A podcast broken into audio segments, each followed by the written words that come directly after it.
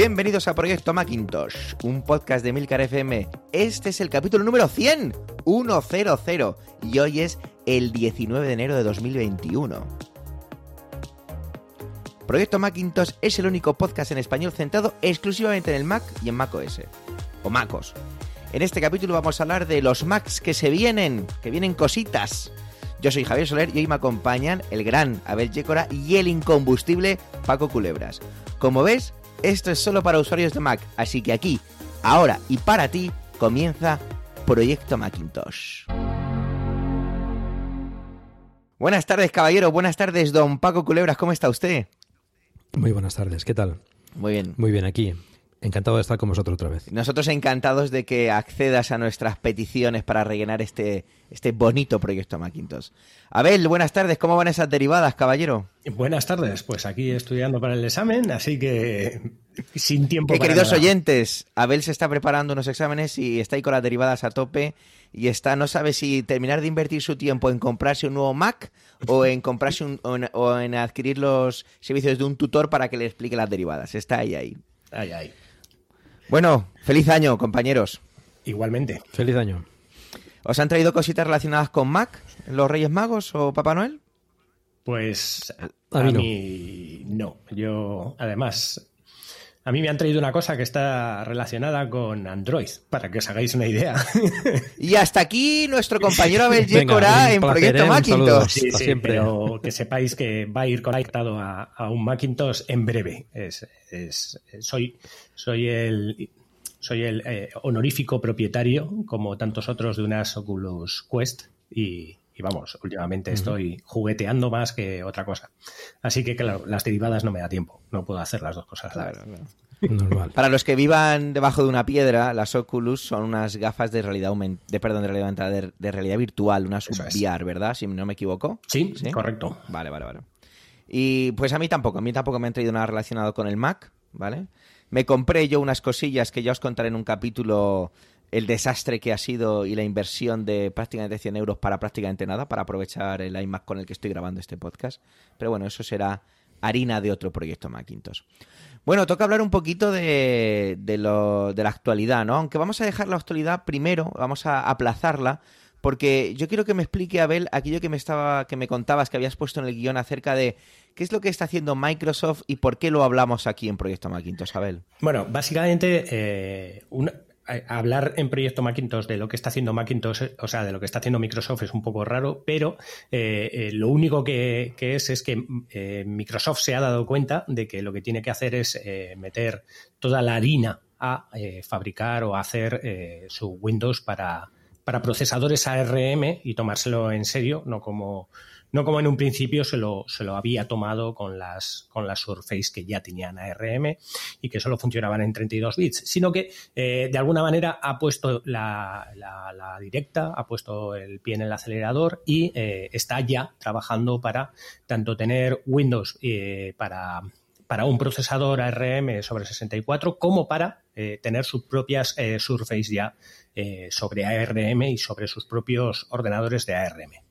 ¿Qué, qué, qué tiene que ver esto con Proyecto Macintosh? Lo que tiene que ver es que Microsoft se ha dado cuenta de que sí, de que la opción de ARM no es una broma, no es una cosa de vamos a probar, sino que, eh, como dijimos en hace dos Proyecto Macintosh, eh, eh, Apple hizo un salto hacia adelante sin red y dijo, aquí nos tiramos y esto tiene que funcionar y obviamente el, el mercado y la competencia está demostrando que realmente esto está funcionando. Eh, tenemos muchos de los ejemplos cuando Apple coge y hace una cosa que nos parece un poco rara y el resto de fabricantes le copian, es la, la razón de que Apple lo ha hecho bien, pues en estos momentos el otro gran eh, fabricante o, digamos, eh, competencia de Apple, sobre todo en temas de sistema operativo, el único que, que es muy mucho más extenso, eh, en este caso ya está trabajando para, para hacer el mismo camino y eh, deshacerse de lo que sería la tecnología de X8086 o 8664. Vamos, que los de Intel están viendo cómo, cómo se les van, que, se van quedando sin cliente, ¿no? Bueno, Poquito a poco. También he oído noticias de que Intel ya está empezando a desarrollar sus propios procesadores ARM. Porque eh, obviamente eh, sabe que este camino le va, le va a adelantar. Lo que no sabemos es si Intel se va a convertir en un Nokia con los móviles cuando salió el iPhone o, eh, o, en realidad se va a convertir como en un Samsung haciendo un Android o haciendo un dispositivo que pueda adquirir otros sistemas operativos o el propio suyo. Lo que quiero decir es que no sabemos si va a llegar a tiempo a fabricar los procesadores antes de que otros fabriquen, ya que como la tecnología RM es tan abierta, tan digamos, pública en ese sentido. Eh, se pueden fabricar de muchas maneras y, bueno, eh, Intel ya está en ello y AMD ya está en ello, ya están investigando para ver cómo no se quedan atrás en este, en este camino. Y, es curioso que, solo haya pasado apenas un mes y algo cuando estábamos discutiendo de cómo van a quitar los procesadores Intel de los Macintosh, cómo van a quitar eso en unos, en unos ordenadores Pro. Ha pasado un mes y medio y ya están los fabricantes de, de, Intel y, AMD eh, diciendo, señores, eh, eh, hay muchas personas que se van a ir a la calle si no empezamos a subirnos a este carro. Sí, esa frase que has dicho de lo de comparando a Intel con Nokia, wow, da un poco de vértigo, ¿no? Pero es cierto que hemos visto esos gigantes caerse. Sí, sí, sí. Mm. En el anterior proyecto Macintosh, en el que nos estrenábamos como, como presentadores y colaboradores, Abel, Paco y yo, eh, hablábamos de Big Sur, ¿no? Y había una, una de las cosas que comentamos era que esas comparaciones de velocidad en cuanto a por qué o qué pasaba cuando ciertos ordenadores y hacían esas comparaciones con los procesadores M1 o con procesadores Intel sobre eh, cuando le damos al botón de encender y qué cargaba, por qué cargaba antes o por qué te pedía login y demás. Un oyente nos ha dejado un comentario en la web en emilcar.fm barra proyecto Macintosh y nos lo aclaraba. Nos decía que eso tenía que ver si tenemos activado el file vault, es decir, eh, la, clave o la protección del disco duro. Por eso, nos, por eso cargaba el sistema antes o después. Y tiene todo el sentido, desde luego. Así que agradecer muchísimo ese comentario. Y sobre Big Sur nos viene a contar Paco algo muy interesante que a mí cuando me lo contó por me lo contó por Discord, que ahora en Emilcar FM nos hemos pasado a Discord porque Emilcar si está aquí todo revienta, pues ahora estamos en Discord. Y me lo estuvo comentando y me parece muy interesante. ¿Podrías contárnoslo, Paco? Porque de verdad me parece muy curioso lo de Big Sur. Bueno, em, de hecho, la última, el último proyecto Macintosh eh, de salir, ¿no? El, la 11.1, que, que estábamos a ver si probábamos y tal. Y, bueno, yo al menos no, caí en, en, ese momento de que la versión que salió em, era la 11.1 como, ya he dicho. Normalmente las versiones de, sistema, de sistemas operativos de Apple, pues eh, anteriormente teníamos la 10 y salía pues la 10.0 lo que sea, la 10.1, punto lo que sea, la 10.2, etcétera, ¿no? Iba avanzando con la versión 10 y subversiones, digamos. Em, ahora con, el, con la salida de los eh, Apple Silicon, pues eh, hemos pasado a la versión 11, después de varios años, no sé cuántos, pero bastantes, con la versión 10 y en vez de sacar pues la 11.01, bueno, de hecho sacó la 11.01, la primera revisión, pero la segunda revisión debería haber sido la 11.0.2. Y no, fue la 11.1, o sea, lo que sería eh, pues una versión, digamos, mayor del sistema operativo, ¿no? Entonces, eh, bueno, pues aquí se abren dudas, ¿no? De, de, bueno, de qué pasará con la nomenclatura de, los sistemas del, bueno, de Mac OS, eh, porque parece que puede seguir la nomenclatura que está siguiendo sus, hermanos con, con iOS y con iPadOS y WatchOS, ¿no? Eh, bueno, y el resto, y Apple tvOS, etcétera, ¿no? bueno, cabe la posibilidad de que, de que alguien se haya equivocado al, nombrar esa versión, lo, cual veo altamente improbable. Em, pero bueno, mm, tenemos las dos, las dos opciones de que vayan, sucediendo los números de, 11.1, 11.2 hasta 11. lo que sea y cada vez vayan mejorando un poco el sistema operativo o que para el año que viene o este año, 2021, pues ya tengamos eh, para la WWDC salga ya la, la 12.0, ¿no? Eh, tenemos estas posibilidades, no sé, ¿cuál, cuál creéis vosotros que, puede suceder? Me llama la atención porque, fíjate, cuando has dicho la 10, me metió rápidamente con Abra Piña en, Wikipedia y veo que la primera 10.0 fue Chita y estamos hablando de 2001. Imagínate. no han pasado tiempo hasta que hemos pasado a la 11. Casi 20 años. Esa, esa teoría ahora sería, sería muy curiosa, porque eso sería otra de esas afirmaciones, ¿no? Otra de esas comparaciones de iosificación de, Hmm. de lo que es MacOS y lo que sería en este caso Big Sur. Yo, yo tengo una opinión en eso, que no sé si será así, porque el 90% de las últimas eh, predicciones que he hecho he fallado estrepitosamente. Así que eh, yo creo que han quitado el X, han quitado el número, porque en la WWDC va a salir la 12. Eh, al final me- al final eh, da igual, quiero decir, han hecho el gran cambio ya Sí. lo han hecho. Eh, saldrá una 12 y saldrá la 12 para para bueno, la 12 y los y los Mac nuevos y lo que tenga que salir. Le han quitado la X también a Final Cut, que yo lo utilizo. Ya no es Final Cut Pro 10 con la X, ahora es Final Cut Pro. Y se acabó. han quitado todos los X. Debe ser que todo lo que es X se lo están ventilando. Pero yo tengo Ah, no sé. yo tengo un iPhone X, a ver si No, no, por favor, no digas iPhone No. X, que estás en un podcast serio. Es un Tampoco iPhone está. 10. Eh, A mí la bueno, gente que eh, dice, perdón. tengo un iPhone X, le borro de mi lista de contactos. Y cuando vale. ya me dicen XS, XS. se acabó. O sea, como dicen los jóvenes, baneado. Baneado. ¿sabes? No puede ser. Bueno, ha- Yo estoy, yo estoy de acuerdo con Abel también, creo que, que este año sacarán la 12.0 Sí. o lo que sea. sí, Sí, sí. ¿en serio? Wow, Sí. yo- me cuesta Yo creerlo, creo que ¿eh? sí. Tiene, tiene su. A ver, las, las nomenclaturas de los grandes. O sea, las, eh, en Linux sí que lo tiene muy marcado. ¿Cuál es eh, la mayor, la secundaria y, y- y las que Mm. vayan después de, de la release que van saliendo. Y cada uno marca su, su propio. Un poco su, su propio camino. ¿Vale? Eh, pero, pero en o sea, Microsoft ya sabemos que hace un poco lo que quiere. Eh, es más, Microsoft ya sabéis que está en una versión, bueno, según lo que dijo, era versión Windows 10 y ya está, ya no va a haber más. O sea, va a ser Windows 10 y punto, con distintas versiones y tal. Y, y Apple va a hacer lo mismo. O sea, la idea de Apple básicamente es tener un OS X, un iOS, un Watch OS, un todos los sistemas operativos que tenga para cada una de las cosas y versiones mayores cada año. Quizá esa es la clave, porque además lo has dicho, discúlpame que te corrija Sí. mal, porque has dicho OS X. Ya cuando cambió OS. el nombre lo llamó MacOS. MacOS, eso es. Quizá ahí fue el inicio. Eso es. Fue la primera piedra. Claro, claro. La primera piedra es ca- Mm. cambiarlo a MacOS. Ahora es todos los sistemas operativos son MacOS, iOS, eh, WatchOS y ¿cuál me queda? Eh, pues no sé, Apple, Apple, TV, o sea, TV, iPad OS. OS también que tiene su propio, iPad OS, ¿eh? su Sí, propio- iPadOS, y el TV, tvOS, todos son así. Y ya está. Eh, con, sí, con sí, esas tostadora S, quiero con- decir. lo- eso es. Lo que hay. Correcto. Y dentro de poco, pues ya sabéis que vendrá el, el, el Car OS. Bueno. Pero bueno, Bueno, bueno, centrémonos en el Mac, Bueno, no... me, no me hagáis la competencia, ¿eh? eso del, del CAR es, es, es de otro podcast. ¿eh? aquí Sí, sí. canibalizándonos en Emilcar FM. bueno, eh, estamos haciendo Bueno. crossovers. Total. También. Aprovecho para preguntaros, ¿qué tal? Yo aún no he, acti- no he actualizado a Big Sur, ¿eh? ¿Qué tal con Big Sur? ¿Alguna cosilla que destacar en este mes desde que no nos vemos, Paco?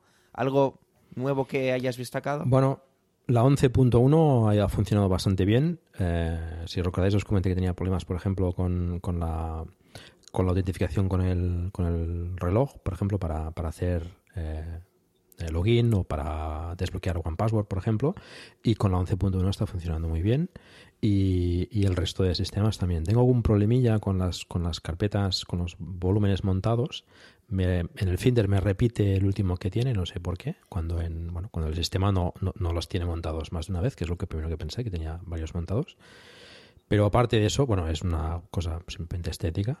Aparte de eso, funciona funciona bastante correcto. ¿Y tú, Abel? ¿Alguna Yo- cosita que destacar de, de Big Sur? Nada, tengo pequeños problemillas ahí tontos de estos que dices, pero ¿qué, qué está pasando? Por ejemplo, igual si tengo dos PDFs abiertos a pantalla completa, paso de uno a otro y me vuelve al primero, como si tuviera el foco y tuviera que volver. Me está...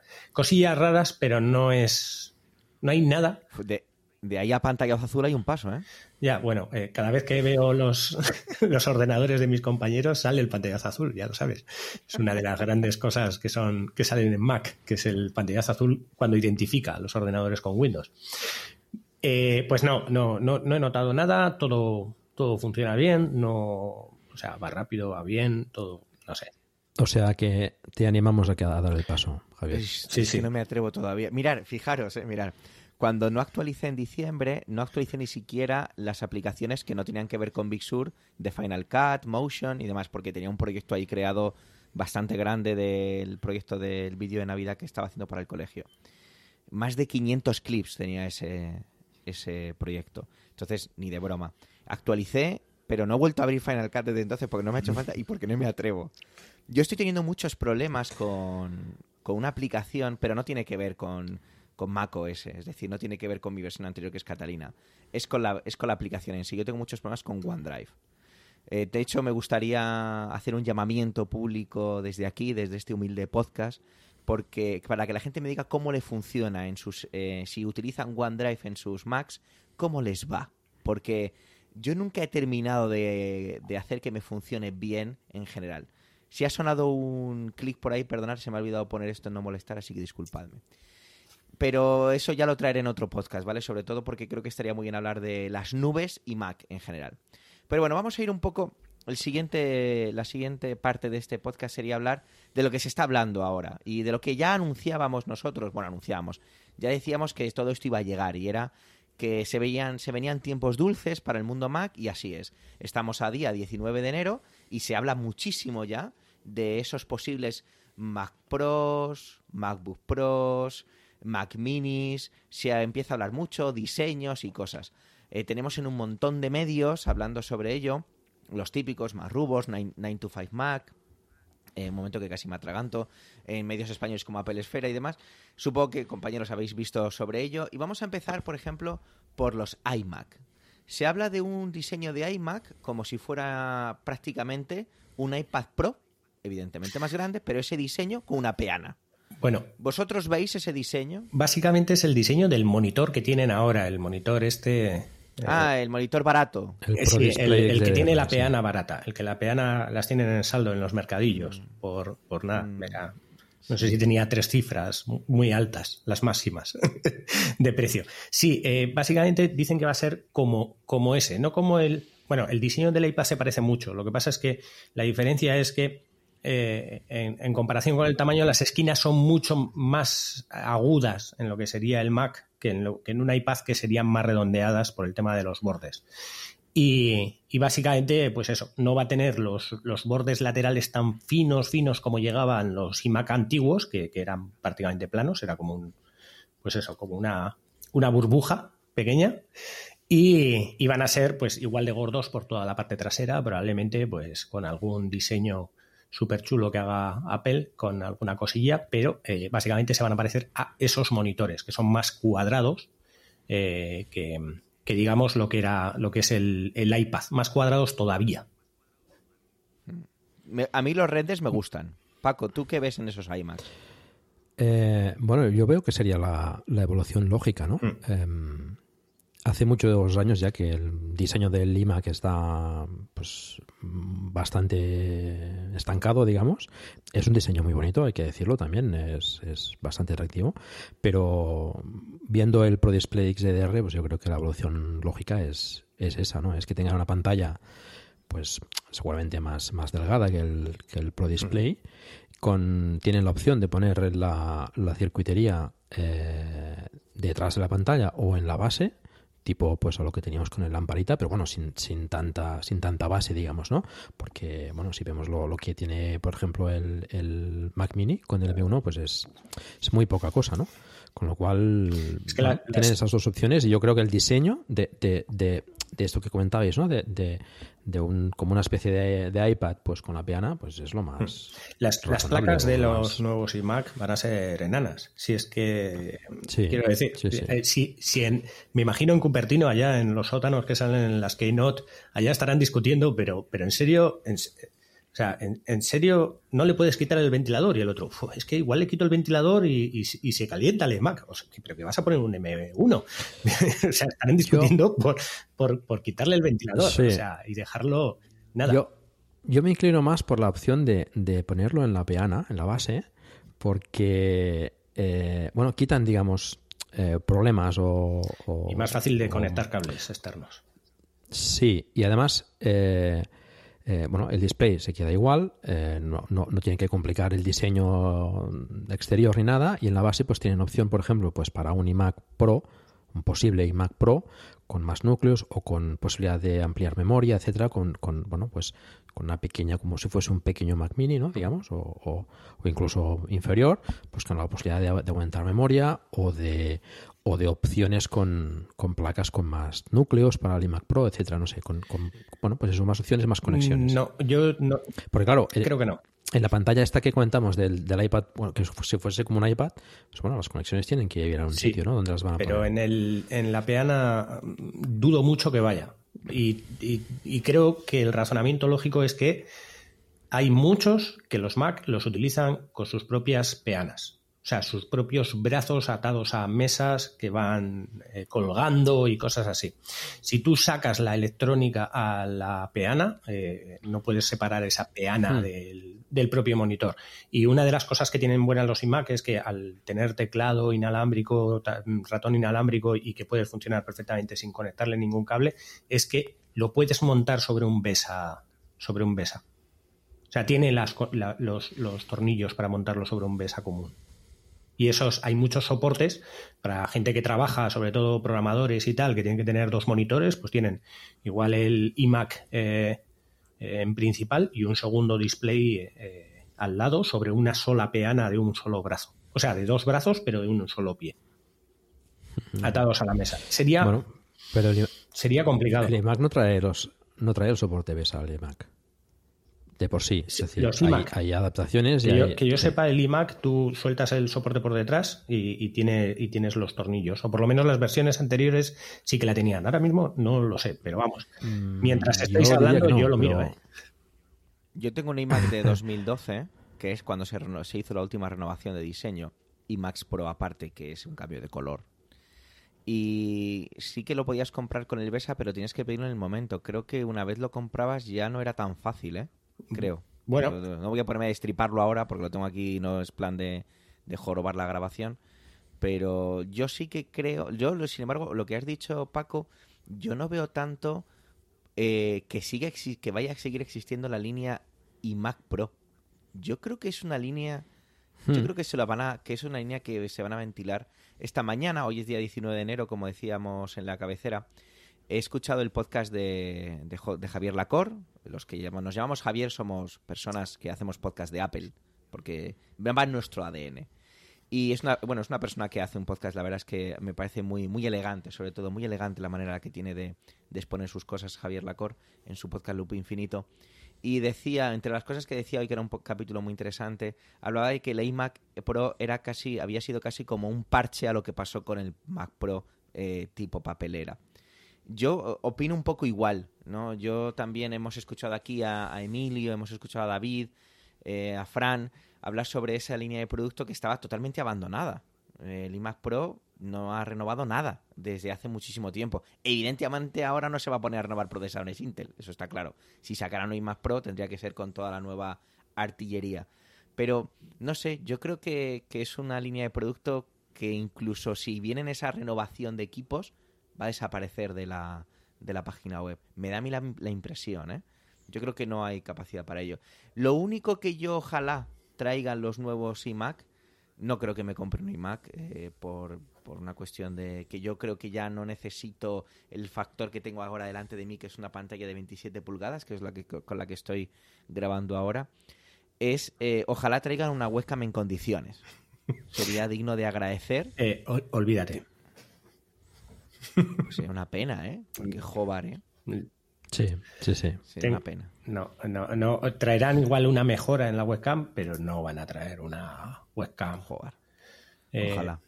También tienes que tener en cuenta que cuanto mejor webcam, eh, para que luego funcione, necesita mejor eh, rendimiento y, y, tener una buena webcam que luego el, eh, las aplicaciones te lo van a cortar, pues eh, para eso dejas de quitarla o quitar la webcam y más, falta... y más con el nuevo diseño, que el nuevo diseño igual no va a dejar apenas espacio, eh, si, si, es como nos lo cuentan, apenas espacio para lo que sería la webcam.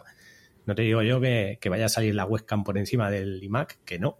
Pero. Uy, uy, ni de coña, vamos. Bueno, en, vuelve Johnny Ive a Apple. Fíjate lo que te digo. Vuelve Johnny Ive y les corre a gorrazos a todos. Hombre, en, los iPhones las cámaras de atrás sobresalen desde hace muchas generaciones y, bueno, no, no, se ha hundido el mundo tampoco. Y... No creo que tengamos iosificación ahí. ¿eh? no lo sé. Ojalá que no, pero bueno. Eh, eh, la verdad es que... Bueno, en el iPad están integradas y, bueno, eh, es bastante correcto. Eh, no, no, creo que tengan demasiado problema en integrar una cámara decente. No hace falta que sea una cámara 8K, mm. una cámara decente. Sí, lo que pasa es que... Ahí se le, ahí se le ha dado mucha cera a Apple con razón, en tanto en, en, los MacBooks como como el iMac. Yo creo que, que merecidamente, yo creo que deberían deberían no sé si dar un puñetazo en la mesa, pero al menos sacar algo de Hombre, depende también con qué cámara las compares, quiero decir. Eh, si los comparas con otros portátiles de la competencia o de lo que sea, eh, también hay cosas que están muy mal. Y las cámaras aquí, el problema de una cámara buena es que necesita un, objetivo grande, necesita un CCD grande. Y, cuando lo quieres meter en un sitio cada vez más fino, pues, a ver, que no digo que no, si al final en el iMac si, si el nuevo es como el diseño que dicen que va a tener, que es cuadrado, vas a tener más profundidad para meter una cámara mejor. En ese caso. Más que la que tenías antes y más que la que tienes en los, en los propios portátiles. En un portátil de, o sea, en un MacBook de los que hay ahora, MacBook Pro o, MacBook Air, eh, parece imposible que metan la cámara en, lo que es el monitor, en, lo fino que son los monitores, pero pues, pues meten lo que, lo que pueden. Pero bueno, al final, eh, yo para ciertas cosas, para muchas de las cosas, por ejemplo, que tengo que grabar vídeo, utilizo una cámara externa y, ya está. Porque ninguna cámara que puedas meter en un monitor integrada me va a dar la calidad que me da una cámara, una cámara externa que tenga una apertura bastante grande. Ya, pero yo hablo un poco de consonancia, ¿no? Tienes un equipo precioso, nuevo diseño, eh, estos renders que se ven que ya sí que pausa, están renders. Pausa, antes de que sigas, pausa. Has dicho, dime, dime. Has dicho, lo tienes precioso, bonito, diseño, ¿vale? piensa en lo que has dicho lo primero. Ahora continúa. No, pero yo creo que, que, cabe. yo creo cabe, que cabe, cabe pero, pero ¿a quién le importa? ¿A quién le... Que vuelvo a decir, que vuelvo a decir lo mismo, está pensando en, en lo que queremos es que sea bonito, que tenga diseño, que, la gente cuando lo vea diga, qué bonito, que la cámara se vea negra, que no veas un punto blanco mientras, estás, mientras está la cámara eh, apagada. Tú, en los monitores negros, tú no ves la cámara. Ya, no, no, claro. Mira, yo la cámara la tengo ahora, como está encendida, tiene el puntito verde al lado, ¿vale? Eso se ve. Y, bueno, vale, pero que tampoco que no, desentona, está en el centro, es algo elegante, está detrás de un cristal. O sea, que decir que incluso desde el punto de vista del diseño hasta queda bien, es como una gota. Pero bueno, no vamos a seguir con la cámara que nos vamos a volver locos. Dicen que, que la iMac de 21 pulgadas, de 21 pulgadas y media como que desaparece, que sería sustituido por una de 24 y seguiríamos con 27. No sé. El de 21 no eh, tiene ya mucha lógica. Hmm, sí, teniendo un MacBook hmm. Pro de 16 pulgadas, la verdad es que, parece un poco raro, ¿no? Se queda como en tierra de nadie. Hmm. Y ahora hablan de, de, un Mac Pro Mini, que tiene el factor forma de aquella preciosidad que yo estuve buscando durante mucho tiempo para comprarme, para tenerlo como elemento decorativo en mi casa, hasta que se lo dije a mi mujer. Y mi mujer me dijo no, que era el G4 Cube, Cubo, que era precioso. Pues hablan de un diseño tipo así. Yo esto, no sé si será verdad, ¿no? Está muy bonito soñarlo, pero creo que creo que no tiene mucho sentido, sinceramente. ¿Vosotros veis algo así? A ver, tienes... Paco, deja hablar a Paco, Abel, que tú sigue pensando en la cámara. Vete en Amazon a mirar cámaras. Eh, bueno, es, complicado. Eh, es complicado uh, saber qué, pueden pensar allí en Apple y, si realmente tenía mercado. Mm, los profesionales dicen que sí, ¿no? Que, que, que, iría bien un Mac Pro de este tipo Em, ya, no es, ya no es necesario, cuando pasen, digamos, a, la piel silicon, ya no es necesario un Mac Pro del tamaño del que está ahora actualmente, tan modular. Eh, todo ha ido a, a, miniaturizarse bastante, los SSDs. Eh, eh, bueno, no sabemos si, si, tendrá la capacidad de memoria, por ejemplo, que tendrá RAM, que tendrá que tiene el Mac Pro, pero bueno, puede ser algo intermedio que, que puede tener también eh, cabida. Sí, yo, yo, bueno, yo, yo creo que sí que podría ser. Algo entre el Mac Mini. El Mac Mini, de hecho, lo, yo lo veo bastante grande eh, para lo que tiene dentro. O sea, yo esperaba, por ejemplo, em, un Mac Mini como un Apple TV. Eso lo dijo mucha gente también, ¿eh? Y, entonces, pues bueno, un, un, Mac Pro, pues en, intermedio, pues no, no, no sé, no, no, estaría mal. A ver, tener un Mac Mini como un Apple TV eh, te va a causar los problemas de siempre, que vas a conectar cuatro USBs y no te van a caber. Quiero decir, tienes que ver también el tema de la conectividad y ciertas cosas. Y, la gente se iba a quejar. Pero caben. Se iba a quejar por eso. caben cuatro USB-Cs como tienes los MacBook Pros y yo funciono perfectamente con cuatro Sí, y, yo, yo he llegado a funcionar con un USB-C. Ya está. No, no me hacía falta más porque pero bueno. Por eso estás en este podcast, porque eres un superviviente. Claro, claro. pero, pero, a ver, hay un, hay un tema sobre el Mac Pro. El Mac Pro eh, tiene un tipo de cliente muy específico y hay algunas cosas, eh, o sea, el último Mac Pro ya se sabía que era una máquina y hay gente que necesita esa máquina con 17 gráficas puestas todas en, en paralelo para, para tirar. Eso, es pornografía, ¿eh? Para tirar para adelante y tal. Y, y, si tú tienes que poner dispositivos externos, como discos duros, añadir cualquier cosa, necesitas un formato de eh, que puedas abrir y que puedas meter cosas en, todo lo que se está diseñando últimamente en Apple, va todo integrado en placas, excepto la parte del Mac mm. Pro. Entonces, puede tener tanto sentido como hacer uno de, mira, te hacemos un Mac Pro a lo Apple Silicon, que es, tienes tu procesador M2, M3, lo que sea, ¿vale? tienes eh, con la gráfica integrada y todo lo que quieras y tienes tu tarjeta de sonido, vídeo, todo, ¿vale? Pero tienes placas de extensión. ¿Con qué? Pues con otro procesador M2. Si quieres comprarlo, lo puedes comprar y pinchar. Y el factor forma de un cubo o de un algo más alto, digamos, que lo que sería un Mac mini y con la misma planta, pues también podría tener lógica para la hora de poderle meter extensiones en placas.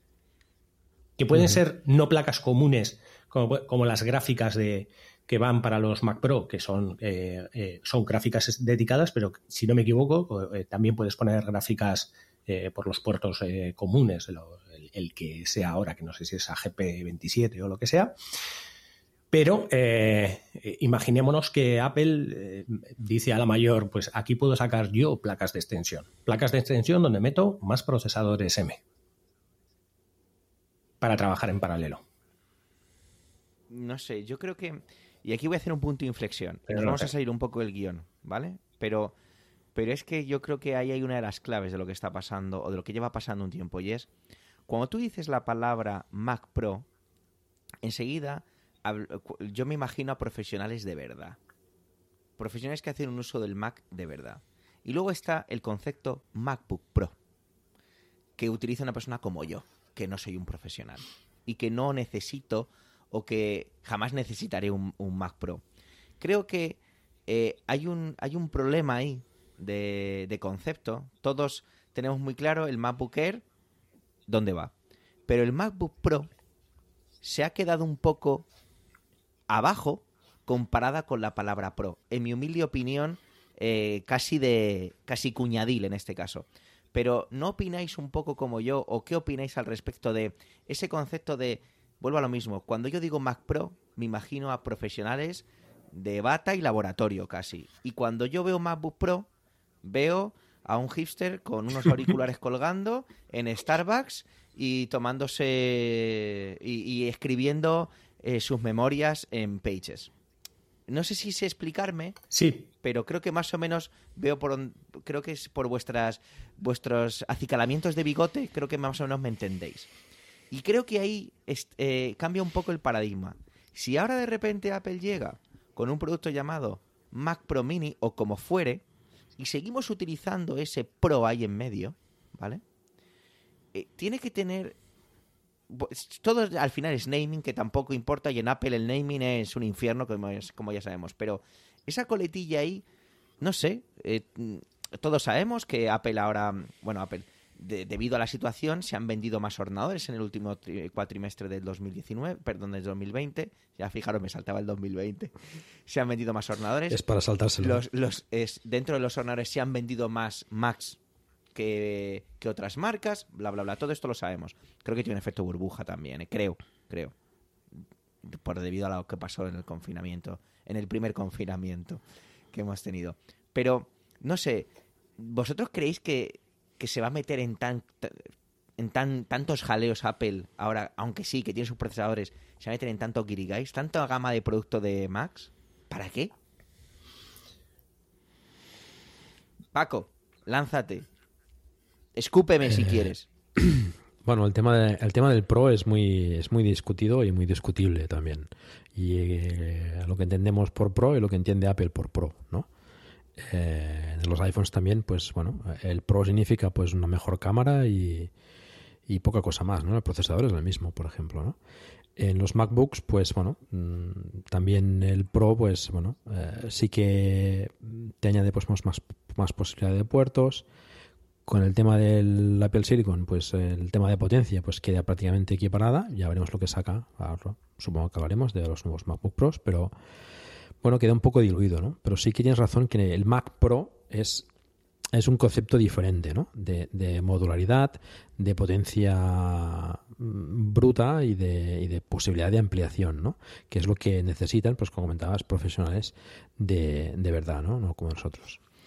Em, entonces, mm, es difícil saber lo que, lo que, lo que va a hacer Apple con, con ello, ¿no? Yo no sé, no sé qué le supone el tema de Mac Pro, pero tiene, es muy de nicho y, y no sé, es, es, es interesante hasta dónde puede llegar con, con ello, ¿no? Easy, easy. Easy, imaginémonos, ¿eh? Easy. Apple todo esto ya lo tiene en su caminito y dice, tenemos que deshacernos de Intel. ¿Cómo lo hacemos? Pues bueno, mira, cogemos, diseñamos aquí los Mac con, con Apple Silicon y lo sacamos a la venta y tal. Y va el ingeniero de producto, el que va a vender y tal, y dice, hombre, tío, como cambies esto ahora, aquí no te lo va a comprar nadie. Y dice, bueno, pues vamos a entrar poco a poco. ¿Cómo entramos? Vamos a entrar en la gama más baja, Mac Mini, MacBook Pro MacBook, ¿vale?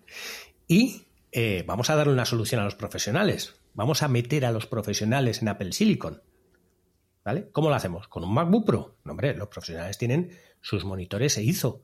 Y eso no lo van a conectar a un Mac Mini, pero vamos, ni locos, porque tienes que conectarle todo, tienes, que, tienes unos monitores de estos que van con calibradores del copón y toda la pesca, y necesitas un equipo.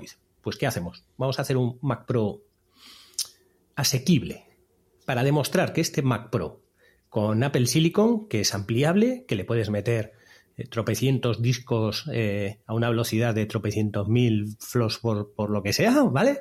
Y que se los puedes meter internos, externos, que puedes hacer lo que quieras y que encima va más rápido que el Mac Pro con Intel. Pero claro, no puedes sacar, no puedes sacar un equipo así de repente por 25.000 euros, porque no lo van a comprar.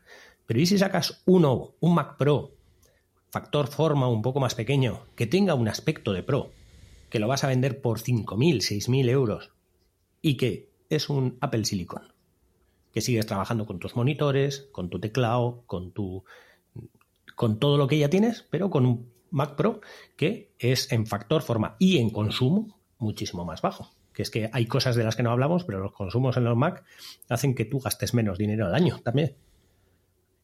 Ya, bueno, lo que no te gastas en mm. eso te lo gastas en aplicaciones. Ya no me cuentes películas, vale. Venga, vale, ese argumento te lo compro. Y como decía Paco, vamos a pasar al siguiente nivel. Hemos hablado de los posibles iMac, esos posibles Mac Pro Mini, Mac Mini Pro, ¿vale? Y ya se habla también de Mac Mini, pero bueno, Mac Mini vamos a dejarlo aparte porque se habla también de ese nuevo factor forma, más que factor forma, rediseño, restyling, como se dice en los vehículos, ¿no?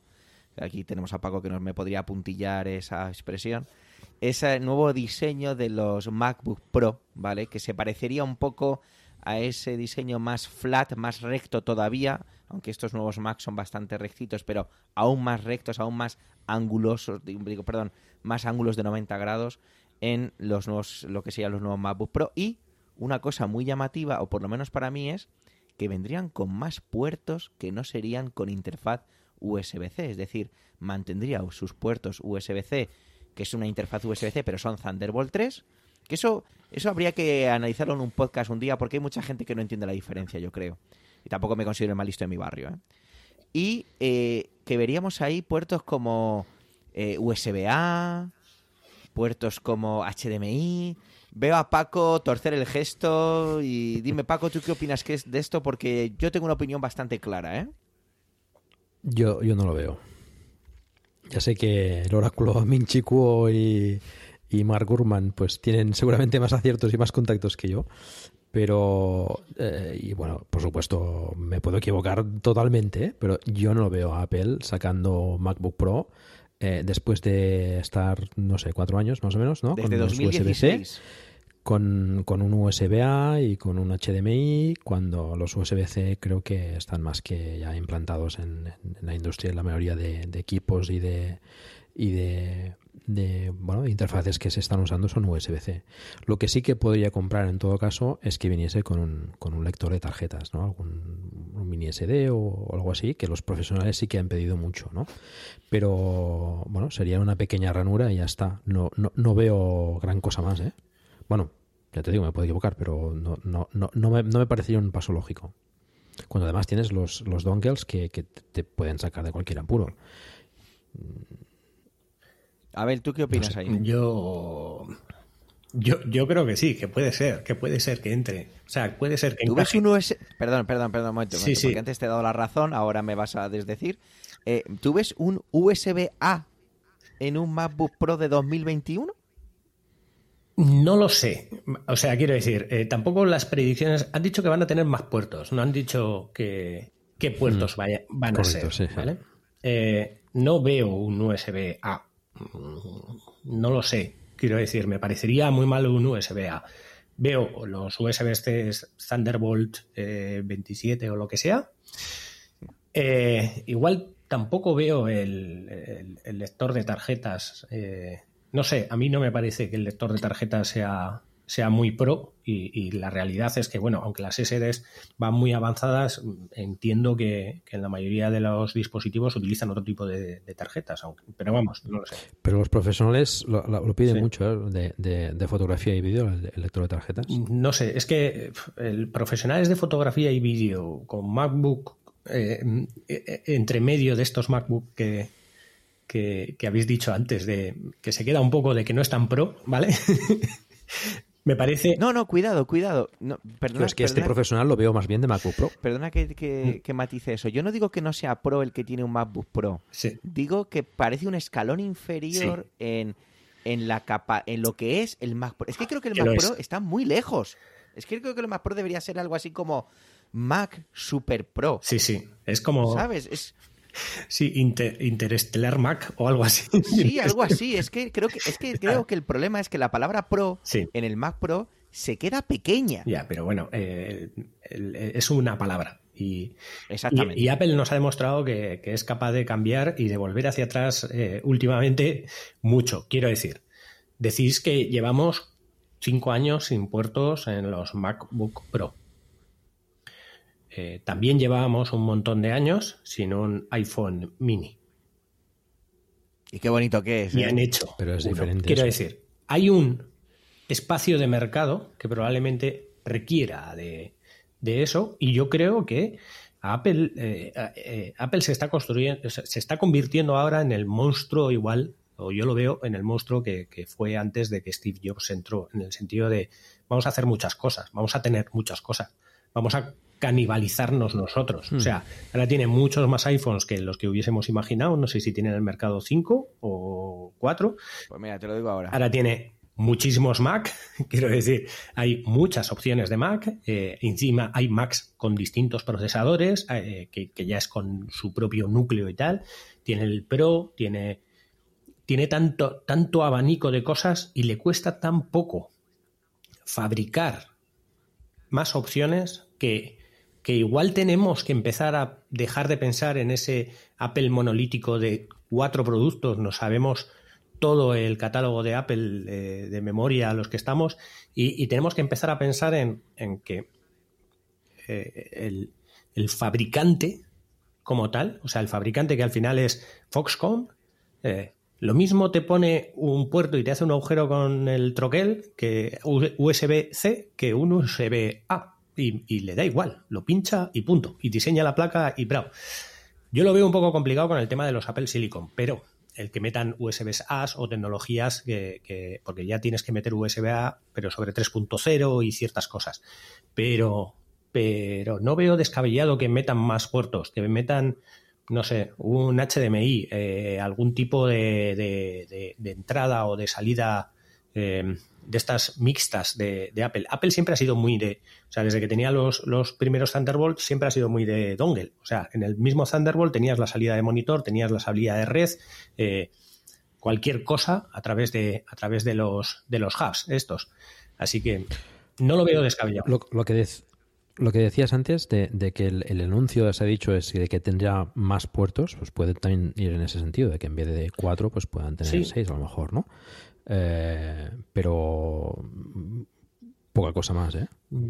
Yo, yo no veo un MacBook Pro con, con, aquí con como antes, ¿no? Que tenías HDMI, tenías el puerto paralelo, el puerto de RJ45, el de RJ11 para el modem.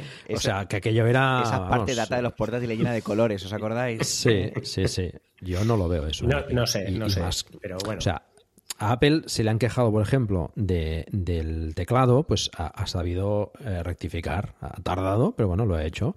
Me parece correcto. Eh, también, según quién se ha quejado de la Touch Bar, también esto lo podemos comentar. Tampoco veo, no sé, no lo veo un, MacBook Pro sin Touch Bar. Yo lo veo muy útil. Veo en todo caso que a lo mejor tenga las dos opciones, que, que bueno, hay gente que se ha, que se ha quejado bastante de la Touch Bar eh, sobre todo eh, programadores, etcétera. Una vez puesto en la tecla es, creo que la mayoría se han calmado, no sé. Pero bueno, yo, yo lo veo útil. Puede ser que te saquen pues un MacBook Pro con Touch Bar y otro, y otro sin. Yo tengo un MacBook Pro con Touch Bar y me resulta muy útil, pero yo no lo utilizo. Que no, que no son cosas incompatibles. Hmm. Porque estoy muy acostumbrado, sobre todo en los, en los lugares donde podría sacarle mucho partido, estoy ya muy acostumbrado a los atajos. Entonces me resulta más lento. Y, muchas veces me acuerdo de ella, ¿vale? Y sobre todo en, este último proyecto que hice, un programa como es Final Cut, ¿vale? Es muy útil para ciertas cosas. Es muy, muy útil, pero no lo utilizo. Porque sigue siendo ese factor de yo cuando miro al ordenador miro a dos lugares. O bien miro a la pantalla o bien miro al teclado. Pero parece una tontería, pero el mirar un poco más arriba del teclado aún no me he acostumbrado. Y yo ya he tenido dos MacBook Pro con Touch Bar y aún no me ha llegado esa, es decir, lo, que sería muy complicado para forzarte a utilizar una touch bar es que esa funcionalidad no la tuvieras. es decir, que o touch bar o no la tienes. Y claro, eso no se va a hacer. Entonces, reconozco la utilidad, pero yo no le saco partido. Bueno, muchas veces en la touch bar te viene la configuración por defecto y a lo mejor no es la que te conviene, ¿no? O la que más usarías. A veces quizás es necesario pues configurarlo un poco o tunearla un poco para que se adapte a tus necesidades y, bueno y puedas aprovecharla más. Y, ciertamente es una cuestión de hábito, de, bueno, de, a veces no, no, te acuerdas que la tienes ahí, ¿no? Mm.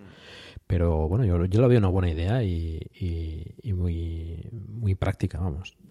Mm, yo, Dudo que, que la elimine. La, conclusión para mí es que creo que es algo que a mí no me molesta.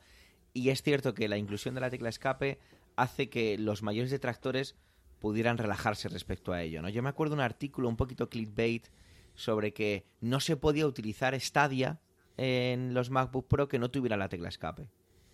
Porque es la única manera de salir del modo pantalla completa en Chrome para, el, para Stadia, por ejemplo pues evidentemente es un clickbait, ¿no? Pero... A ver, se, se echa de menos. O sea, en el, por ejemplo, en el iPad Pro con el, con el Magic Keyboard, pues no está la tecla escape y, tienes tendencia a ir a buscarla. O sea, ciertamente tenemos pues memoria memoria para, para ir a buscar ese, esa tecla concreta, ¿no? Pero bueno, ahí han rectificado, por ejemplo, los últimos MacBook Pros pues ya salen con la tecla y... Y los próximos dicen que igual viene sin la Touch Bar.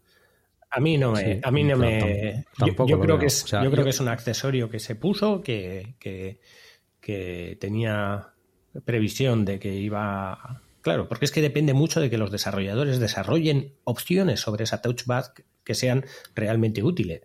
Y, y los desarrolladores siguen desarrollando sus aplicaciones para pantalla y ya está. Y cuanto más compatibles con más Mac, eh, pues mucho mejor.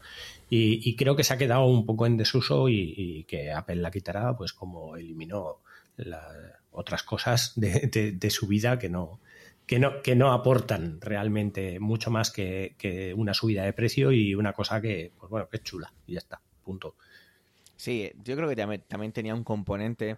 Yo me acuerdo en aquellos, en aquellos años cuando se hablaba, jo, hablaba, estoy hablando como viejales, ¿eh?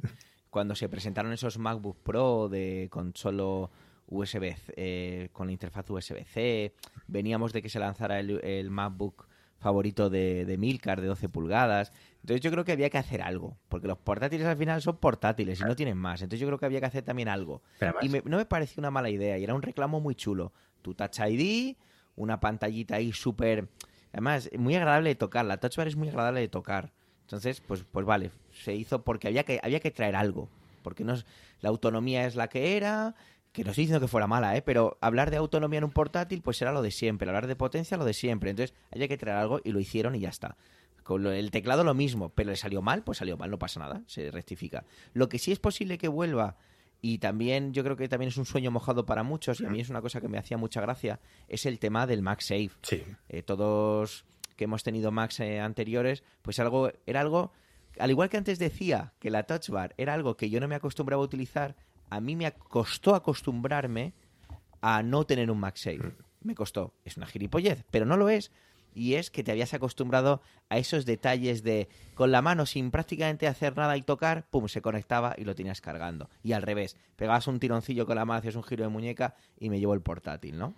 Entonces, eh, Emilcar hablaba en, el, en Emilcar Daily de ayer, lunes 18 de enero, sobre cómo se, cómo se implementaría, ¿no? De qué manera, porque claro, no, no, tendría el factor forma que tienen los de los iPhone, porque no tiene mucho sentido, ¿no? Ponerlo en la parte de la manzana, ponerlo en la parte de atrás, no sé. Entonces, yo soy de los que cree que si traen el MagSafe, a menos que eh, algo que nadie ha pensado y que solo se le ocurre a los ingenieros de Apple, que por eso están ahí en Apple, es pues un poco el factor forma que tenía antiguamente, ese rectángulo y a correr. O sea, que tampoco tiene mucho más. ¿Vosotros cómo veis, eh, o supongo que os gustaría esa vuelta del MagSafe, Abel? Yo, yo tengo MagSafe mi Mac, ¿vale? Eh, estuve con es un romántico, Abel, sí, bueno, pero, romántico. bueno, cuando tuve mi MacBook eh, de, los que le gusta a Emilcar, eh, cuando lo tuve no, no, no, sufrí tanto sin el MagSafe, ¿vale? es más, tuve un par de enganchones y el USB-C sale bien. Os lo digo de verdad. No se cae el ordenador, sale bien el web. Garantía Abel Yecora. ¿Vale? O sea, también depende de dónde lo pilles. Si lo pillas justo donde el borde, pues como hace palanca, pues no. Pero si pillas el cable que está por ahí colgando, alguien se tropieza, pues eh, salía relativamente bien. Entonces no, no, he tenido accidentes con eso. Pero el MagSafe siempre ha sido una patente que ha tenido Apple que, que, siempre ha tenido su, su, curiosidad y, y, solo lo apreciamos aquellos que realmente hemos tenido un MacBook con un MagSafe Quiero decir, aquel que no lo conoce dice, bueno, pues yo he conectado siempre mi ordenador y, ya está. ¿Cómo va a ir? Pues, pues la verdad es que no lo sé, porque es que Apple últimamente está innovando de una manera tan, sobre todo en temas de diseño tan rara, que yo no descarto un anillo de conexión en la manzana, sinceramente. Eh, no, es que, no es que vaya a ser así, me parecería una locura, ¿vale? Eh, pero pero no, no, ahora no puedes descartar ninguna cosa, ni que el MagSafe vaya en la parte de atrás del monitor en medio o en algún sitio así. Eh, además, tienes que tener en cuenta que si el factor forma del, MacBook ya va a ser más cuadrado, vamos a tener más grosor de pantalla. Luego, nadie te dice que no lo tengas en, en, la parte trasera de la pantalla, en la parte de abajo, igual, aunque sea en ese factor plano. Pero bueno, mm, nunca, nunca nunca se sabe. Ahí, ahí voy yo. Yo bueno, es una lucubración y yo mismo me equivoco mucho, ¿eh? pero eh, sumando las dos, las dos previsiones ¿no? de, de, los, eh, de estos analistas, de Vinci y de, Mark Gorman, que decían que va a ser más recto, ¿no? más eh, a mí esto me sorprendió también, porque el factor forma que tienen ahora los MacBooks, a mí me parece bastante bonito, ¿no? Y quitarle esa curva Em, no sé, me pareció raro, ¿no? Entonces, em, una posibilidad que se me ocurre a mí es que el MagSafe, o la gracia del MagSafe, yo, yo, a ver, yo no he tenido MagSafe en el MacBook, el primer MacBook Pro que he tenido ha sido el, que tengo actualmente, el de 2016, y ya venía con USB-C, etcétera, y no, no, no, he disfrutado, digamos, de las ventajas del MagSafe. Eh, bueno, he tenido compañeros, amigos que lo han tenido, y evidentemente es una cosa muy práctica. Incluso hay, eh, hay accesorios para convertir el USB-C, digamos, en, en algo parecido al MagSafe. Pero la gracia del MagSafe actual, ¿vale? Que entenderíamos es algo totalmente em, inalámbrico, ¿vale? Entonces, eh, si sumamos, pues el tema este de las, de las, de las eh, del diseño recto, a mí se me ocurre que puede haber algún tipo de accesorio que, tengas en la mesa y que sitúes el, el MacBook Pro encima de la mesa y con los imanes se, se, se enganche abajo y ya cargue inalámbricamente el, el MacBook Pro. Mm, no lo sé, hay algunos flequillos ahí, pero que, bueno, para sacarlo, no sé, tiene que haber algún tipo de, sistema que quede, pues, no sé, con cierto peso quizás encima de la mesa, no lo sé. Esto ahí ya los ingenieros ya se cargarán, digamos, de, de, hacer algo parecido a eso. La pieza de cuero esta que eh, había para el, para el iPhone y el, bueno, no sé. y el Apple Watch, se abría la carterita esa. A mí me parecía interesante, pues eso, un, un, un MacBook que sitúas en la mesa sin hacer nada y ya se carga, ¿no? Eso es lo que a mí me gustaría, ¿no?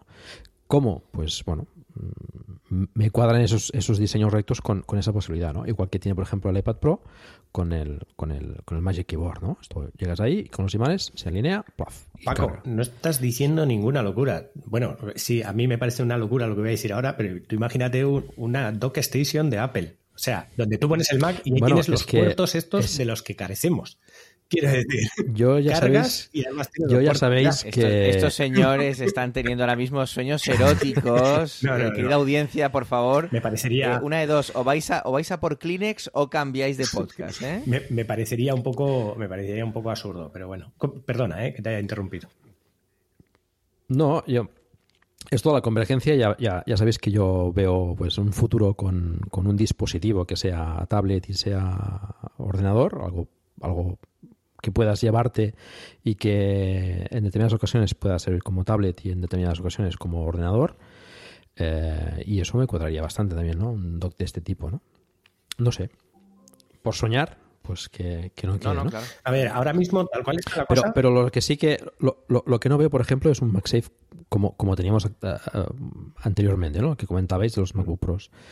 no sé, con el diseño tan, tan limpio que tienen con los USB-Cs, no sé, que pongan un diseño así. Eh, Pero tal y como está ahora, la, eh, o sea, el, avance, eh, la diferencia entre el Mac y, el iPad es, cada vez más pequeña en hardware. Y nadie te dice que no tengas una pantalla un poco más gorda. Pensad, ¿eh? En un Mac Pro, una pantalla un poco más gorda y un teclado un poco más fino, donde en la pantalla tengas los conectores de carga, de, de conexión de cables y, eh, y al final sea una especie de iPad, que el teclado sea un accesorio. un accesorio con varios conectores. O sea, quiero decir que los o sea, el, el, el dock station, o sea, no el dock, el, eh, el, eh, vamos, el adaptador, los adaptadores estos, los hub, lo tengas integrado en el teclado. Sueños húmedos. Igual, igual esto no se lo han planteado los de Apple y, no, probablemente alguien nos escucha y dice Apple, oye, esta idea... Como vosotros no lo podéis ver, nosotros nos estamos viendo ahora, cuando Abel hacía alusión a un teclado pegado a una pantalla, eh, el señor Paco sacaba su iPad Pro con su Magic Keyboard y demás, y claro, hacia eso íbamos, ¿no? Es posible. Unas cosas que no hemos comentado de este MacBook Pro es que tendría el factor forma, o más bien que el factor forma, el tamaño del MacBook Pro de 13 pulgadas, pero tendría 14 pulgadas porque conseguirían adaptar más la pantalla, pantallas más brillantes, y es un poco lo que en general se habla. Es curioso cómo en los artículos estos apenas se habla de la potencia del procesador, porque como los M1 han gustado tanto, se da por hecho que va a ser una potencia brutal, cosa que entiendo. Y se habla también, y casi todos coincidían, porque bueno, al final las fuentes han sido las mismas, como decía Paco Gurman, Cuo, ¿vale?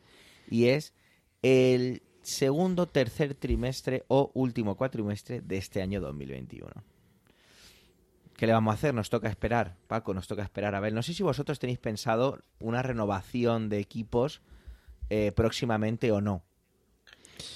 Sí, a mí me gustaría, pero estoy ahí a la expectativa de ver qué sale. Ah, pues muy eh, he catado los, eh, los Mac Mini con M1 de mis hijos y la verdad es que eh, me hace replantearme algunas cosas. yo estoy utilizando el MacBook Pro como, como equipo de sobremesa prácticamente y, bueno, pues está aquí conectado a la, corriente permanentemente y no, no creo que sea la mejor opción. Pero sí, sí, estoy abierto a posibilidades. Eh, también no me gustaría deshacerme de la Touch Bar, no, sé, no sabemos qué, vendrá, pero sí. Esto, esto de, los 14, de las 14 pulgadas yo creo que es, es, no sé, me atrevería a decir que es casi seguro que saldrá así, porque lo hicieron con el de 16 pulgadas y es lo lógico es que lo hagan con el de mm. con el 13. Ya de hecho me extrañó que no que este último que han, que, han sacado no, no, lo hiciesen así. Pero bueno, supongo que han hecho un poco de transición y, y conservarán la gama de entrada, digamos, MacBook Pro, como esto ya hemos hablado, tal como está, y la MacBook Pro ya más, pues eso, más Pro, eh, pues ya venga con lo del 14, con un M1X o un M2, no sé si, y el de 16. No sé. ¿Tú, Abel, tienes pensado cambiar? Yo eh, sí, en algún momento. Eh, lo que no sé es cuándo. Quiero decir, eh, sí voy a cambiar y muy probablemente os va a parecer descabellado, pero muy probablemente cambie al, al, al, que hay ahora. O sea, quiero decir, independientemente de que haya salido el modelo nuevo, yo no me importa ir en una generación por detrás, solo coger cosillas de segunda mano para reutilizarlas si me gusta, ¿vale? Antes que comprar nuevos, pero eh, bueno, estaré, estaré probablemente en esa, en esa ola. O sea, es probable que para final de año adquiera un, un, MacBook eh, eh, Pro de los que han salido ahora. Probable, muy probablemente. De segunda mano, de aquel que se vaya a comprar el nuevo. Porque yo sigo en la misma idea de que eh, Apple va a sacar un modelo de Mac como los iPhone. Cada año uno nuevo. Interesante. Y la gente va a hacer. A ver, los, los Macintosh que están en 1.000, 1.500 euros de venta eh, y los iPhone que están en 1.000, 1.200 euros de venta, se cambian mucha gente cada año. Eh, y lo mismo cambias ahora que es tan fácil, porque antes cambiar de un ordenador a otro era complicadísimo. Pero es que ahora con un Mac, tú lo abres, le dices, este es mi Mac antiguo, te lo pasa todo y empiezas a trabajar con el nuevo. A las dos horas estás trabajando con el nuevo, tal cual lo tenías en el anterior. Exactamente igual. Sin hacer nada. Quiero decir, con un cambio tan fácil que en los iPhone pasa lo mismo. Tú entiendes un iPhone, te dice, ¿cuál es tu iPhone antiguo? Aquí, hazle una foto, plum, todo como lo tenías. Tal cual es tan fácil el cambio y sabiendo que tu valor de reventa es tan alto y que puedes renovar tu Mac cada año por cerca de 200, 200 y algo euros, mm, creo que va a haber un mercado ahí. Y Apple se puede permitir sacar un procesador nuevo cada año para sus Mac. Creo que tiene todo el sentido lo que dices, ¿eh? sinceramente. Hombre, Apple lo que quiere es vender más. No, está claro, como cualquier empresa y, quiere ganar. Y ahora, antes no podías cambiar porque no tenías procesadores, pero ahora que sacas un procesador cada año y puedes cambiar un poco el diseño, porque ya no tienes limitaciones, puedes no tener limitaciones con ventiladores, si además estaban también investigando con refrigeraciones líquidas y cosas así. Ahora puedes cambiar un poco el diseño, hacer el mismo diseño para los iPhone que para los Macintosh, meter un poquito más de cosa y sacar un modelo de rediseño cada dos años, un modelo nuevo cada año. Pero tiene que aportar algo más, ¿eh? Porque... Más que una mejora de procesador. Pero es que el procesador, a ver, estamos diciendo que los M1 van súper bien. Bueno, pero eh, son los primeros, ¿eh? ¿Qué te va a ofrecer el M2 para una persona, pues digamos. En, lugar de 8 núcleos, 16. En lugar de 5 nanómetros, 4 nanómetros, eh, menos consumo. Pero estamos viendo que los, los, los, M1 actuales te están dando una batería bestial, un rendimiento bestial y lo hemos dicho muchas veces, ¿no? Es el, es el Apple Silicon más, más malo que, Apple va a hacer.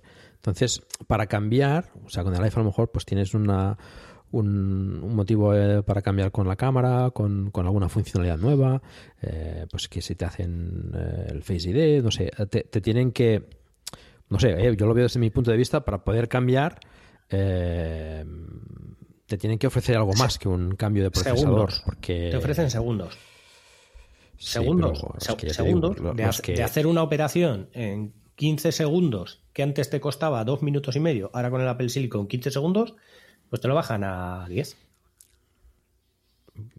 Bueno, lógico que cambies de 2 minutos a 15 segundos, pero de 15 segundos a 10 a lo mejor. Pero es que la pues gente antes con Intel cambiaba de 2 minutos a 1 minuto con 40. y cambiaba de equipo. Voy a, desbloquearos, que os habéis metido en un bucle. Vamos a llegar ya a la parte final de este maravilloso capítulo número 100. Y es que el pasado día 16 de enero nos mandó un mail eh, Manuel Navarro y nos hacía la siguiente pregunta. Voy a leer el mail completo porque no es corto, pero, pero como es el único que tenemos, lo podemos leer. Y dice, hola equipo de Proyecto Macintosh. Antes de nada, enhorabuena por, vuestro estupendo, por vuestro estupendo podcast que nos mantiene al día de la actualidad Macintosh y sí que nos entretiene, aunque Apple no esté aquí para ello. Ja, ja, ja. Alusión a Carlos Burges, como no voy a ser de otra manera. Me tengo que comprar un MacBook Pro de 16 pulgadas antes de 6 meses, por motivos de trabajo, o eso es lo que él dice. O sea, que puedo esperar solo hasta finales de junio o principios de julio. Y mi duda es que no sé si, si va a salir algún modelo actualizado de MacBook Pro de 16 pulgadas antes de seis meses. Si así fuera, me esperaría a que lo renovaran. Pero no sé si se prevé que vayan a presentar una actualización de este equipo, me lo compraría hoy mismo, ya mismo, si, si no. Eh, ya sé que no hay regla fija para los lanzamientos, pero siempre ustedes tenéis vuestros contactos y están mejores informados que el pueblo llano. Ja, ja, ja. Bueno, aquí ya te digo yo, Manuel, que no es así, ¿eh? También ahora estoy un poco perdido con los nuevos procesadores de Apple. Supongo que si sale un MacBook Pro de 16 pulgadas con procesador M, interrogación, sería mejor comparado con el que actual de Intel, ¿no? Bueno, espero vuestros sabios y, bien y bienvenidos consejos, equipo. Ánimo con el podcast. Ojalá pudierais presentar un capítulo semanal. Un abrazo, equipo. Bueno, Manuel, muchísimas gracias por contactar, con nosotros. Ya te digo yo que un capítulo semanal no va a haber porque no cobramos lo suficiente por parte de Milcar.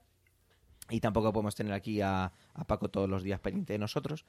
Y bueno, yo voy a lanzarme yo, ya que he leído el testamento que nos ha dejado.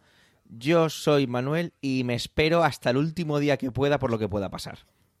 Porque yo creo que el calendario también de Apple con todo esto va a cambiar o incluso ya ha cambiado. Así que yo me esperaría, Manuel. Yo me esperaría y mientras tanto puedes meterte en la web como hacemos muchos y los miras con ojos de deseo y te pones pues Marvin Gaye de fondo o Barry White o lo que te apetezca. Yo haría eso. Eh, Paco, ¿tú en su situación qué harías? Bueno, yo no le recomiendo mirarlo en la web porque cuanto más miras, más ganas tienes de tenerlo. O sea que. Eh, mm, olvídate del Mac. Eh, coincido contigo que se espere.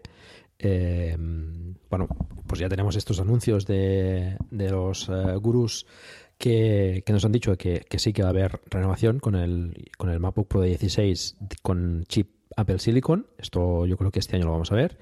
A mí me parece razonable esperarlo para la WWDC. Eh, es, una, es un evento para programadores y el MacBook Pro 16 pues es, una, es un equipo que utilizan muchísimo los, los programadores y, y, vería lógico que, que hiciesen el anuncio de los nuevos MacBook Pros con chip Apple Silicon M, lo que sea, para entonces, ¿no? Otra cosa es cuando estará disponible, pero bueno, mm, lo veo razonable que, que lo esperemos para, para, esa, para esa fecha.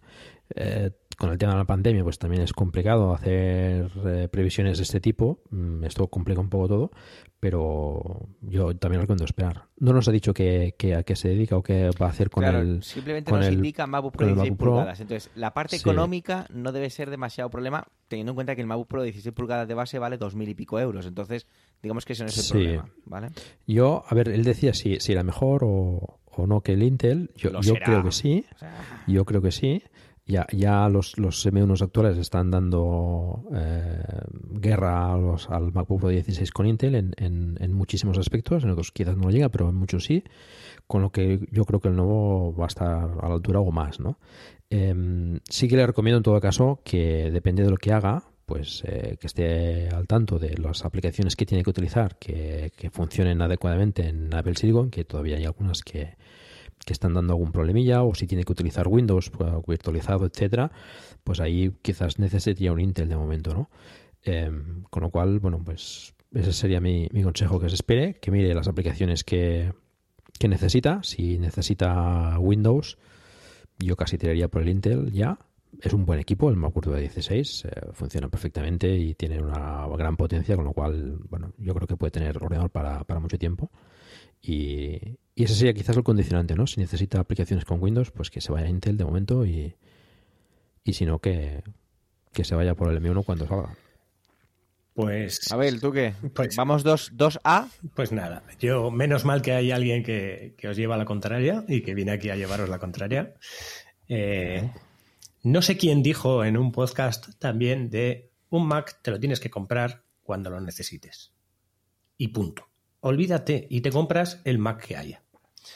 Si este señor necesita antes de seis meses eh, un Mac, la pregunta es cuándo lo necesita. Si lo necesita en junio o si lo necesita ahora. Si ahora lo necesitas, te vas a, a Apple Refurbished y te coges cuando salga el primer Mac de, de 16 pulgadas, el MacBook Pro de 16 pulgadas, te lo coges y te lo compras. Luego, trabajas con él, tienes tú un maquinón, un equipo, y ya cuando llegue diciembre, vuelves a hacer el mismo planteamiento. Si te conviene cogerte el nuevo que salga, ya venderás el tuyo. Que tiene un valor de reventa muy elevado. Y tú, encima, no lo has comprado en, en- en una tienda. eh, o sea, no lo has comprado en 2000. ¿Cuánto has dicho que valía? Que ya no me acuerdo. 2800. 2800. ¿no? pero en un refurbished lo tienes por 1900, 1800. Puedes El tenerlo, ¿eh? MacBook Pro de 16 pulgadas. No sé cuánto le costó a Emilcar el último que se compró. No sé si has bajado mucho ahí. El ¿eh? de Milka y el mío es el mismo. Y 2699. Creo que también es el tuyo, ¿no, Paco? Pero nuevo. No, no, no, yo tengo MacBook Pro de 13 de hace 4 años. Ah, no, yo tengo el de 16 último. Y yo no estoy a vuestro nivel. ¿eh? Ahora, ahora por So- favor, quiero que me miréis sois- todos desde abajo, por favor, Abel y Paco, miradme Sí, desde sí. abajo mientras os miro despectivamente. Yo, yo os miro desde abajo porque yo tengo el MacBook Pro del 2015. el que tiene muchos puertos. Y son 2.699 euros. La, la base, la conclusión de esto es que cuando los oyentes nos pregunten algo deberíamos pactar las respuestas, porque no le hemos dado una respuesta concreta al pobre. Bueno, la, la res- a ver, la respuesta concreta es clara. es clara. Eh, todos, creo que los tres tenemos claro que no va a salir antes de junio ninguno. No va a salir un Mac nuevo. No tiene pinta, no tiene pinta. Todos estamos claros que si no necesitas nada cuyo requisito sea Intel, que te compres algo que sea Apple Silicon. También tenemos claro que si tu requisito, que es el único que has puesto, es 16 pulgadas, obviamente no te va a encajar otro equipo que no sea el MacBook Pro de 16 pulgadas. Porque si no, podríamos decir, cógete el, el nuevo MacBook Pro de, eh, con Apple Silicon, aunque te vayas a 13 pulgadas. Pero si solo ha puesto el requisito de las 16, solo le encaja el de 16. En mi opinión, y luego ahí es donde discordamos, en mi opinión, cómpratelo ya, porque lo vas a disfrutar desde ya y el día que tengas que cambiar, pues lo habrás disfrutado. Y en vuestra opinión es, espera, no sea que salga algo de repente en la WWDC y se saquen debajo del brazo un MacBook de 16 pulgadas. Pero bueno, Bueno, si sea viene, como fuere, si viene de tiempo hasta junio, puede estar eh, poniéndose alarmas en, en Refurbished, que no te pones las alarmas, sino que te- necesitas un programa para que esté mirando a ver si sale algo que tú quieras. Y cuando eso, comprar uno que salga relativamente bien. Pero mm, vuestra opinión es tan válida como la, como la mía. Ya, No, pero es pero importa es la a de, uno. es la de Manuel. Sí, Pero es 2 a 1. sí, sí. O sea que eso ya, eso ya Manuel cuenta de otra manera. Tú, Sí. tú verás, tú verás. Pero vamos. mí, Manuel. Pero, pero que no va a salir un 16 pulgadas con Apple Silicon. Antes de Ya junio. está, ya está, ya está Abel destrozándonos las. ¿Creéis que podría salir un 16 con Intel nuevo? Sí. Sí. Sí, sí, sí. No. Yo creo que no. Sí, sí. Yo Bueno, creo no que sé, hay- Apple hay- no, sa- hay no- procesadores no va a renovar nada con Intel. No creo que renueve nada Pero con dijo Intel. que iba a tirar dos años con Intel, no va a manejar el mismo. Pero, ven- pero una cosa es que siga vendiendo como está haciendo ahora, que tú te compras ahora mismo un, pro- un ordenador, y otra cosa es que saque un producto nuevo Sí, pero el, o con una línea nueva de procesadores. Yo creo que no. ¿eh? el MacBook que tiene Paco sigue a la venta. Desde hace, desde hace cinco años ahora mismo. Va a ¿Y estar el, MacBook- otros y el- dos y el más. iMac Pro? Y el iMac Pro también, que lo compro ahora mismo. Sí. Ponemos voto y lo compramos entre todos. Pero no, 5.499 no es un diseño, euros. no es un diseño nuevo. Si, si sacan algo nuevo, yo creo que tirarán para mí uno por Apple Silicon y ya está. Yo también lo creo. Yo, fuera del Mac Pro, que puede ser una cosa muy especial y muy, muy concreta, yo no creo que saquen diseños nuevos con, con Intel. Sea como fuere, lo vamos a ver. Creo que es hora de empezar a poco a poco despedirnos, porque es que si no, si no os ato en corto, Paco, Abel, sois muy peligrosos. Esta gente se tendrá que acostar o que atender a sus familias. Entonces yo creo que es momento de ir dejándolo aquí. Solo, porque sois muy peligrosos. Solo una cosilla. A ver, a ver, a ver, venga, va, desahógate. He apuntado en las notas en el último momento. Y era que, bueno, si te vas a plantear el coger un, un, un MacBook y, estás planteándote entre si quieres procesador eh, M1 o procesador Intel, hay una web que, bueno, hay muchas webs, pero hay una en concreto que he visto que se llama, eh, bueno, mi inglés no es muy bueno, pero es eh, isappleSiliconReady.com y en esa web puedes ver un listado tremendo de aplicaciones y cuáles son nativas ya para Apple Silicon y cuáles son compatibles mediante Rosetta y cuáles no son todavía compatibles que hay muy pocas, eh, muy pocas no compatibles, quiero decir, ¿eh? pero puedes hacerte una idea de la mayoría de las aplicaciones de uso común donde puedes ver realmente si, eh, si, si, hay algo que dices, no, es que sin esta aplicación no puedo vivir. Y bueno, hay cosas curiosas como cosas que funcionan sobre Apple Silicon, y, o sea, perdón, que funcionan sobre emulación en, en Rosetta 2, pero que salen con una alarma de que da algunos errores y cosas así. Y, sin embargo vas a la web de la aplicación y somos completamente compatibles. Esto funciona muy bien. es curioso, pero bueno. Eh, que, es una ayuda para la hora de decidir si, si puedes o no sobrevivir eh, sin Intel. Yo creo que eso le puede ayudar a decidir. Sí, es una, es una buena píldora para, para cerrar y darle la última, la última coletilla a Manuel para su contestación y es isappleSiliconReady.com, es la página web en la que puedes consultar qué aplicaciones están ya nativamente adaptadas a los procesadores de, de, perdón, de Apple Silicon. Y bueno, ¿algo que queréis añadir para despediros, Paco? Gracias por venir otra vez a nuestra humilde llamada. Eh, siempre es un placer estar con vosotros aquí. Eh, no, eh, bueno, más que nada que, la industria está un poco pivotando ya hacia, hacia ARM.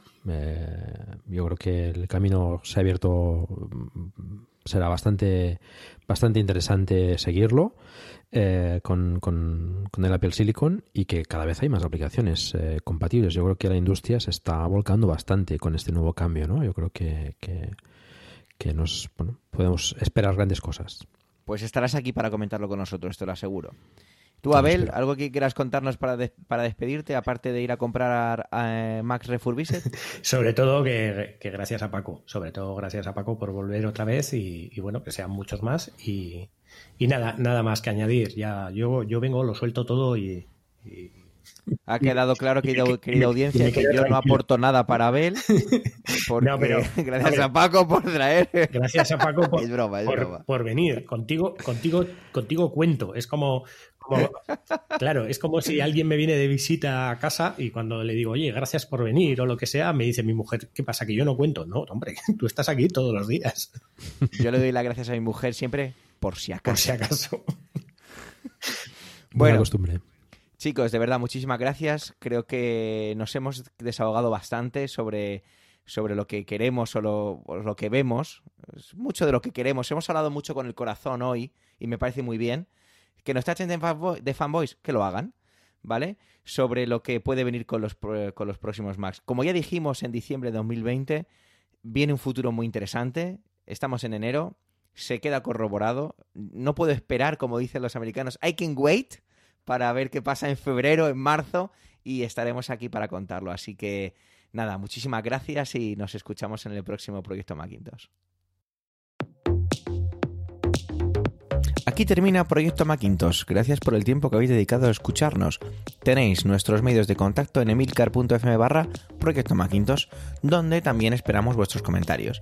Mientras el próximo programa llega, recibe un afectuoso saludo de aquellos que hacemos este humilde podcast. On the back cover of their final issue was a photograph of an early morning country road, the kind you might find yourself hitchhiking on if you were so adventurous. Beneath it were the words, Stay hungry, stay foolish. It was their farewell message as they signed off stay hungry, stay foolish. And I have always wished that for myself. And now, as you graduate to begin anew, I wish that for you. Stay hungry, stay foolish. Thank you all very much.